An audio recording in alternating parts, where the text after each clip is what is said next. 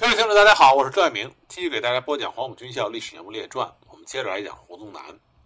上一集我们谈到，胡宗南率领第一师以及其他部队，在青川平武一线集结，企图配合薛岳的剿红军第二路军追击部队，实施对红军的南北夹击。一九三五年五月底六月初，胡宗南在青川得到情报，红四方面军在历时约一个月的土门战役中击败了川军，然后放弃了对青川平武的进逼，西渡岷江向西急进，其中一部逼近平武西北的松潘镇江关一线。胡宗南知道松潘也是川西通往甘南的要道，战略地位极为重要，他判断。红军有从这里夺路北上的企图，所以他立即将青川平武一线的防务交给独立三十二旅等部，另以中松的第二师独立旅在平武担任掩护，其他各部以第二旅李文部为先头部队，迅速抢占松潘。胡宗南向部下指出，能先抢占松潘，就能协同第二路军，也就是薛岳部消灭共军。胡宗南要求李文部不惜一切代价，要赶在红军之前占领松潘。李文就率领第二旅星夜向松潘急进，艰难跋涉，爬过了四千五百多米高、终年积雪的雪宝顶，也叫小雪山，于一九三五年六月上旬到达松潘城，迅速抢占了松潘城内外各制高点与重要阵地。那红四方面军的先头部队。比李文旅晚了一步，到达了松潘城下。他们一到达，就与李文旅在松潘南面的山地展开了激烈的争夺。由于李文旅先行占领了有利地形，火力猛烈，红军出战不利。不久，胡宗南率领后续部队陆续开道，红军被迫向南退往镇江关一线。胡宗南身为所部。能够抢在红军前面占领松潘这个战略通道而高兴，他料定红军必定还要倾全力来攻这里，以夺路北上甘南，因而立即指挥所辖各部队以松潘城为中心，建立了从平武到松潘一线的防御阵地，坚决阻挡红军的北进。胡宗南与第一师师部驻松潘城里，以西北补充旅。廖昂部主力协同第二师独立旅中松部守松潘城内外要地，命令李文的第二旅推进至松潘以南的镇江关、松平沟、仙鸡山地区，把守岷江大道；令丁德龙的独立旅防守岷江以西各阵地；命令李铁军的第一旅防守岷江以东各阵地。在松潘城北的张腊营展修了一个简易飞机场。由第四十九师吴成仁部防守该地区，兼做全军的预备队。胡宗南又派人拿了厚重的礼物，与当地的藏人头领联络协防。松潘是川西北的一座藏汉民族杂居的边城，城内居民多为汉人，城外散居均系藏族。这个地方地处高原山地，气候寒冷，只产青稞与少量的小麦。青稞性寒，外地人吃了以后多患腹泻。胡宗南率领数万大军云集于此，感到军粮的给养不足，伤病医疗困难，部队所需的米面医药以及武器弹药，都必须由四川江油或者甘南闭口征用民夫挑运而来。沿途山高林密，到了崎岖，极为不便。胡宗南一面命令各部队。千方百计的就地筹粮，一方面接连发电报给重庆行营，催促供应。松潘的北、东南面均多山，地形险要，西面就是著名的川西若尔盖大草原，一望无际，遍布沼泽，荒无人烟，极难通行。胡宗南判断红军不会冒险走草地，但他为防万一，命令廖敖补充旅的第一团约两千四百多人。由团长康庄率领，到草地北面的上下包座设防。那里在松潘西北约二百里，是胡宗南部队的粮食供给地之一，也是川西通往甘南的一个要道。胡宗南又命令补充旅第二团第二营，由营长李日基率领，去驻守松潘以西约二百五十里的马尔盖，这里位于沼泽草地的南部边沿。胡宗南指挥各部沿松潘至平武一线布防后不久，在一九三五年七月上旬，马尔盖与松潘城就先后遭到了红军的猛烈攻击，历时近一个月，持续到了七月底八月初。原来，在一九三五年六月中旬，正当胡宗南指挥所部抢占松潘紧急布防的时候，红色方面军与从滇黔北上的中央红军，也就是红一方面军，在川西茂公地区会师，总兵力达十余万人，并制定了今后行动的战略方针，集中力量向北发展，建立川陕甘根据地。为此，首先就要击破胡宗南的部队。进入甘南，由于平武地形险要，三面临江，一面靠山，不利于攻击，因此红军决定集中力量攻击松潘。六月二十九日，红军拟定了松潘战役计划，决定迅速机动、坚决地消灭松潘地区的胡敌，并控制松潘以北及东北各道路，以利北向作战和发展。红军的进攻路线是先占领马尔盖。再迂回攻击松潘城。一九三五年七月八日，驻防马尔盖的湖部西北补充旅李日基营首先遭到红军的进攻。马尔盖位于大草原的南部边沿，离松潘城约二百五十华里，是块平坝子，居住着一些藏族的农牧民。西山坡上有座坚固的喇嘛庙，李日基营就据守在喇嘛庙里。顽强抵抗，红四方面军三十军二八六团协同红一方面军一军团侦察连，连续攻击了八日夜，没能攻入。到了七月十六日，李日基眼看着弹尽粮绝，无法固守，就发电报请示胡宗南。胡宗南回电，命令李日基砸掉电台，埋掉枪支，率部突围。七月十六日夜，李日基率部从马尔盖突围。因为官兵多日作战，精疲不堪，在途中被红军追击，歼灭大半。只有李日基率少数人逃回松潘城。因为李日基营坚守马尔盖八日夜有功，胡宗南连连嘉奖，还将李日基送到成都，接受蒋介石的召见和加冕。在马尔盖受到红军攻击的同时，松潘及其周围的各阵地也遭到红军主力部队的猛烈进攻。胡宗南得到蒋介石的严令，在松潘地区筑碉堡固守阵地，绝不让红军突破通过。胡宗南深知防守松潘关系能否在川西围堵全歼红军，责任重大，指挥各部死力防守。一九三五年七月中旬，据守闽江两岸的第一师的正面，自教场坝、牦牛沟、镇江关及镇平一线，都与红军发生了激战。其中，由于第二旅李文部。在镇江关的阵地争夺最为激烈，第四团团长李有梅负重伤，两位营长阵亡，第五团伤亡也很大。第六团李用章部防守镇江关北仙鸡山阵地，与红军激战近日，伤亡近百人。战斗延续至七月下旬，红四团部队在教场坝、牦牛沟等地的阵地都被红军突破攻占，各处防守部队向松潘城溃退。到达松潘城南的白塔山一线，松潘四面皆山，以白塔山最高最为险峻，关系到松潘城的安危。此山一失，松潘城就守不住了。因此，胡宗南决心死守此山。在危急中，胡宗南下令组织了约一个营的敢死队，以第四团副团长，号称他手下四大金刚之一的战将徐宝为敢死队队长，坚守白塔山。与红军拼杀了两昼夜，胡宗南又急调第一旅补充旅的部分部队赶来增援，终于打退了红军的进攻，稳住了白塔山阵地。胡宗南为了增强白塔山的防守，下令将他的指挥所移驻此山，松潘城内只留下第一师的师部与医院、兵站等后勤机构。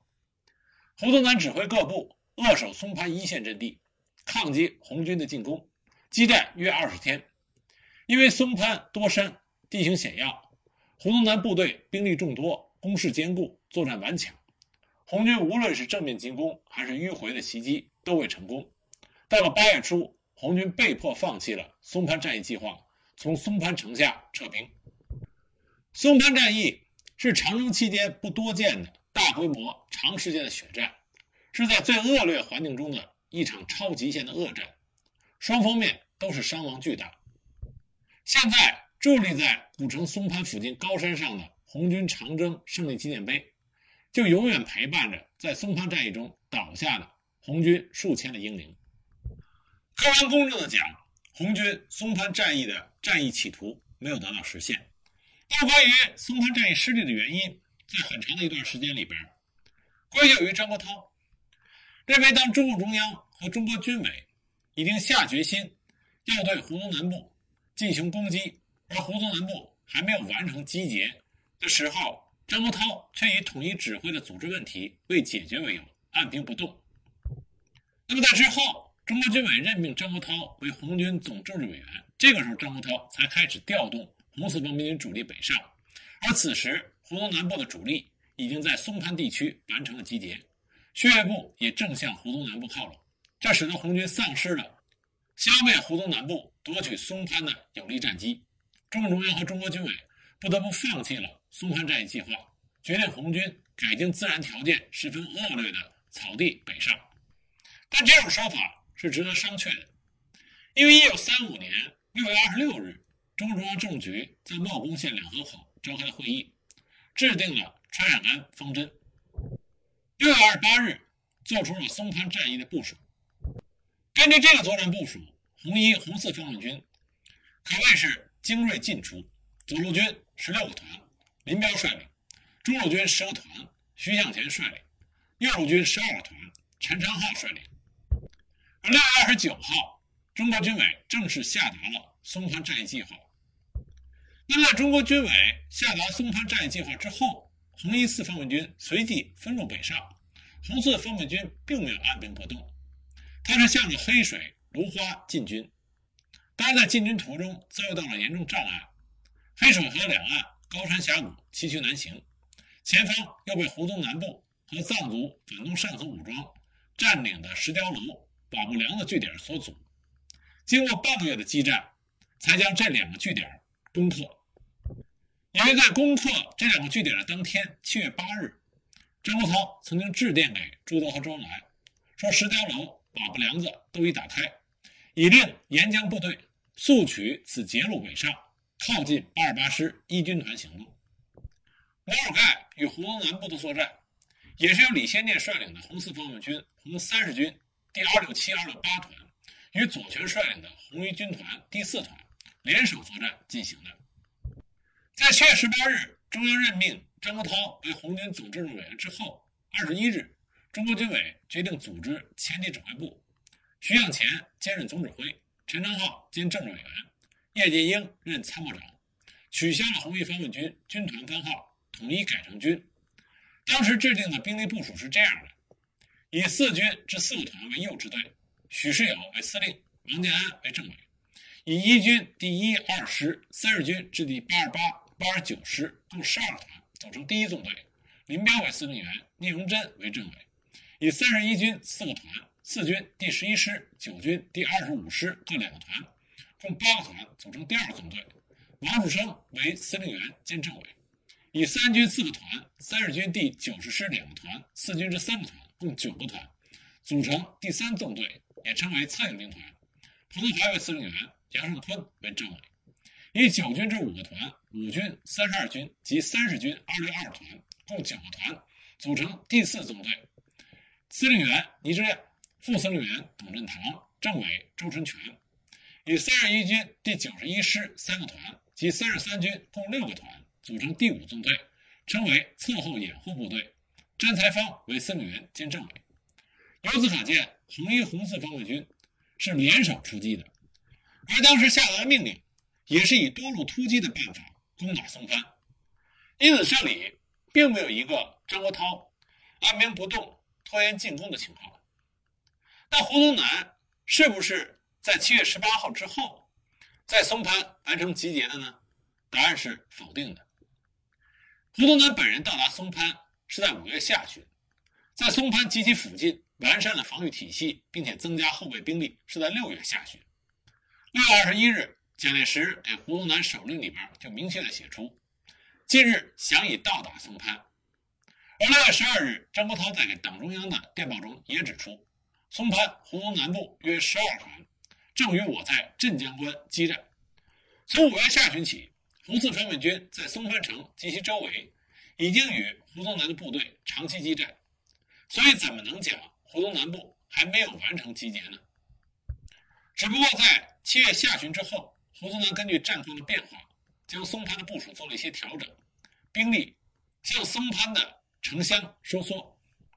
但这绝不是说胡宗南部还没有完成集结，这是完全两个概念。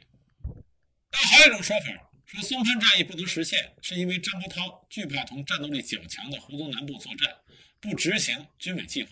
但这个说法也不能成立。红四方面军包括张国焘，并不害怕胡宗南，恰恰相反，经过和胡宗南长期的作战，红四方面军反而很喜欢与胡宗南的部队交战。这是因为，第一，胡宗南部的战斗力强，与强敌作战，这更能表现红四方面军。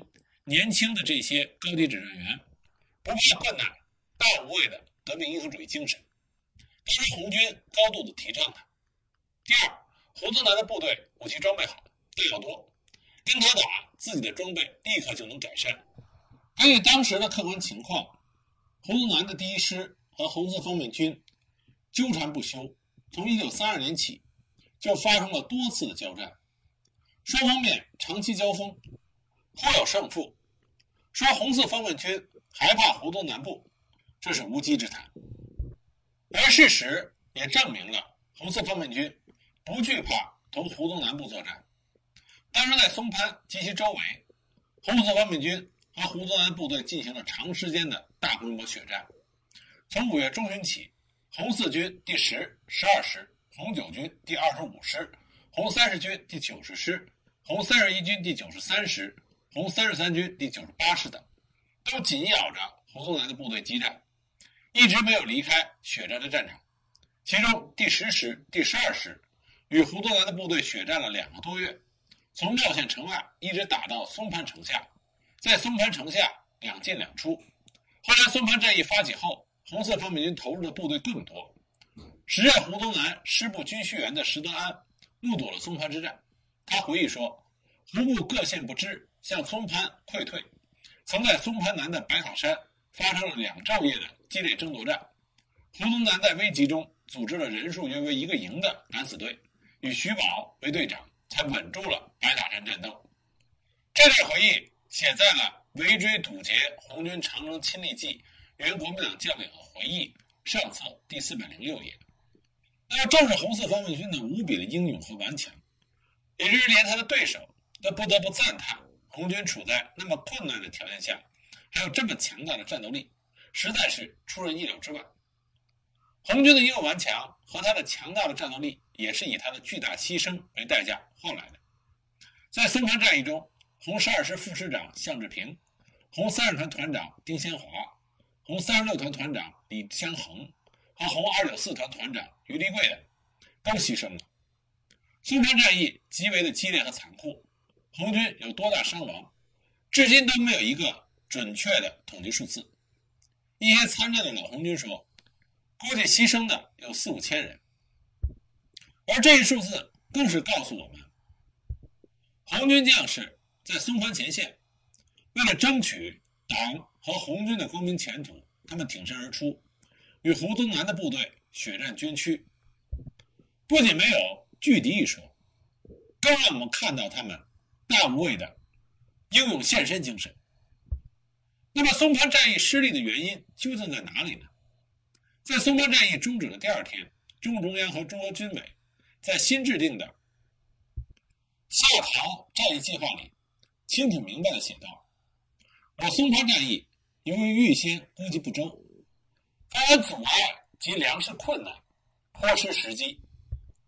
那么，首先，兵力及作战条件上。”红军处于明显的劣势，驻守松潘及其附近地域的胡宗南第一师，以及受其指挥的三个师、两个旅，共二十八个团，约六万兵力。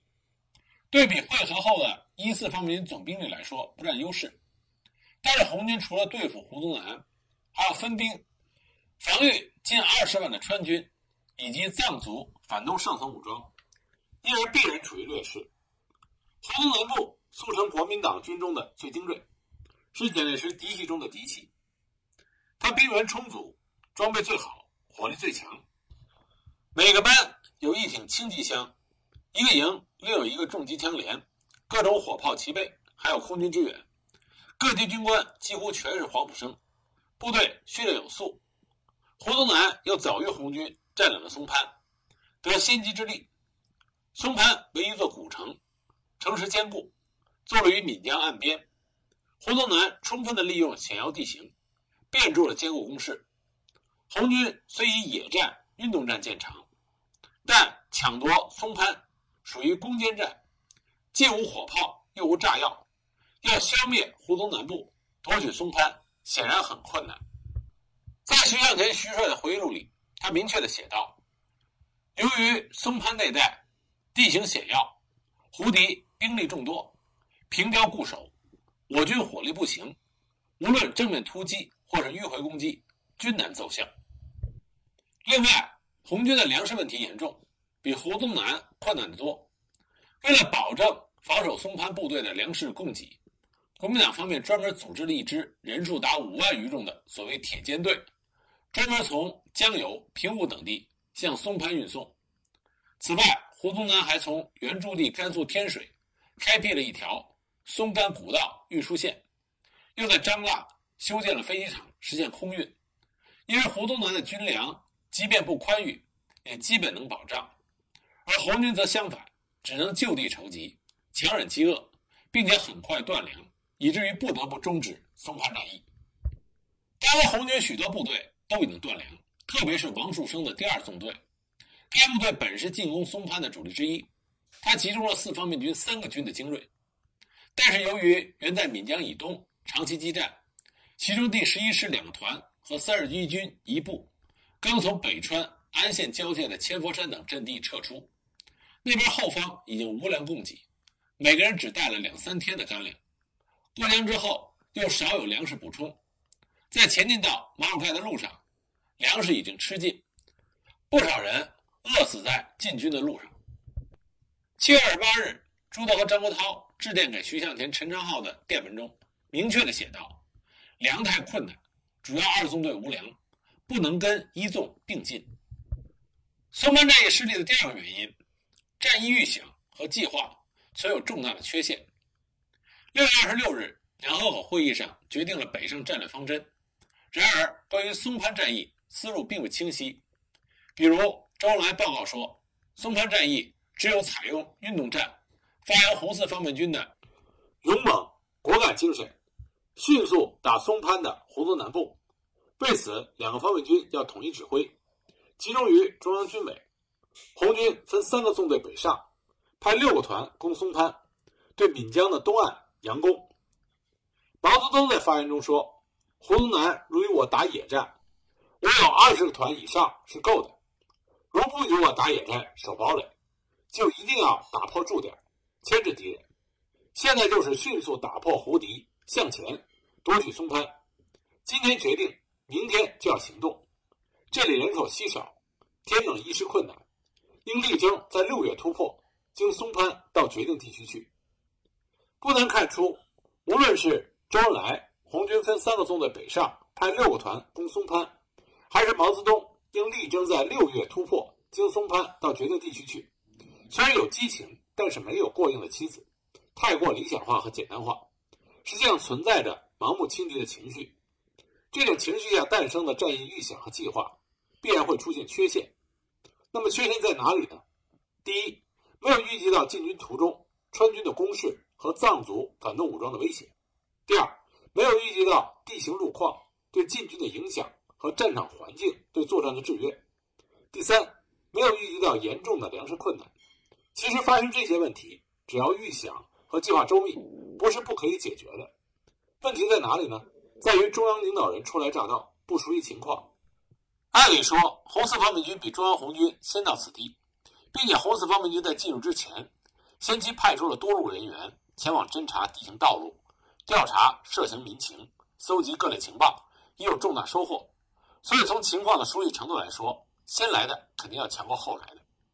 张国焘后来分裂红军，定立中央，成为中共的叛徒，犯下罪恶，但这个时候还没有。他虽然对军事不很内行，但他也有点特长，有一定的经济头脑，特别注重粮草和军事行动的关系。这方面他的确考虑不少，也提出了许多解决问题的建议，其中有的不合理，但也有合理的。比如，他先后提出四方面军在前面打，一方面军在后占领大金川和阿坝休息作为预备队，这是有合理的成分，但是并没有引起重视。计划有缺陷，必然会出现问题。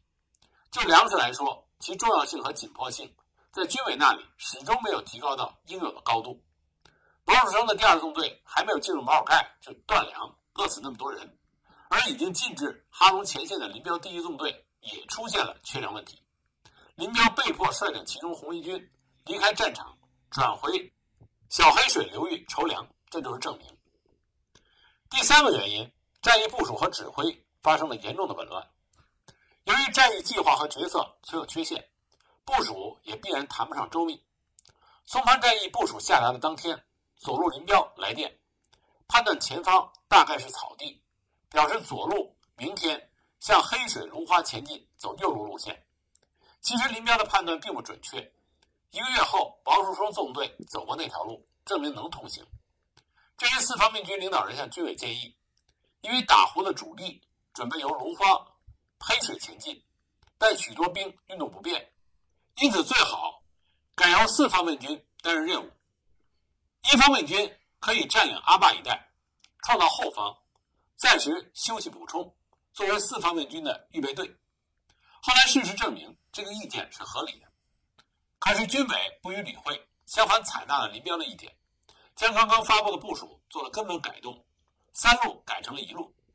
林彪过分的顾及局部，侦查不够细致，那么迁调的林彪就体现了军委的轻率，而这一部署的改变，直接导致了后来因为缺粮而战役终止。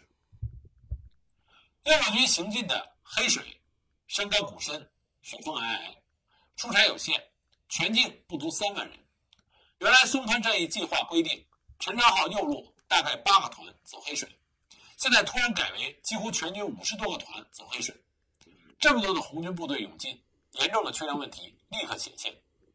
正如当年的亲历者所言：“先到了吃豌豆尖儿，接着的吃豌豆杆儿，后来到了吃豌豆根儿，最后什么都没得吃。”缺粮的情景可见一斑。前方部队还没有运动到位，后方非战斗减员已经是触目惊心。这样不当的部署和随意改变部署远不止这一次。究其根本原因。还是军委领导人对于敌情、我情、地形、民情、气候等行动要素把握不够，特别是对作战主力红四方面军部队了解并不多，又因为作战对象、环境条件的决定，当时红四方面军部队基本是以师团为战斗单位，总共四十多个团分布在各个方面，指挥起来难度更大。但军委权力过分集中，对不同意见听取的又不够。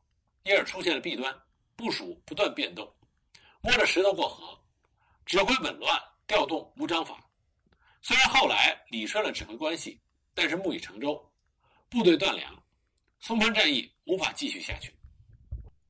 松潘战役没有达到消灭胡宗南、夺取松潘的目的，主要原因还是战役本身超出了红军能力的极限。战争是敌我双方实力的比拼。只要双方任何一方的谋略和决策不出现意外，剩下的只有凭着实力来决定胜负了。红军当时的实力远不如敌人，何况在战役决策和部署存在着一些考虑不周的缺陷。松潘战役能打到这种程度，造成胡宗南部的大量伤亡，迫使他不敢主动出击，骚扰和截击红军主力部队通过草地北上，这已经是很不简单了。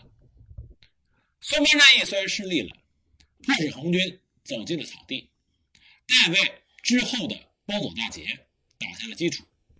那么，关于包裹战役，我们下集再给大家具体的讲。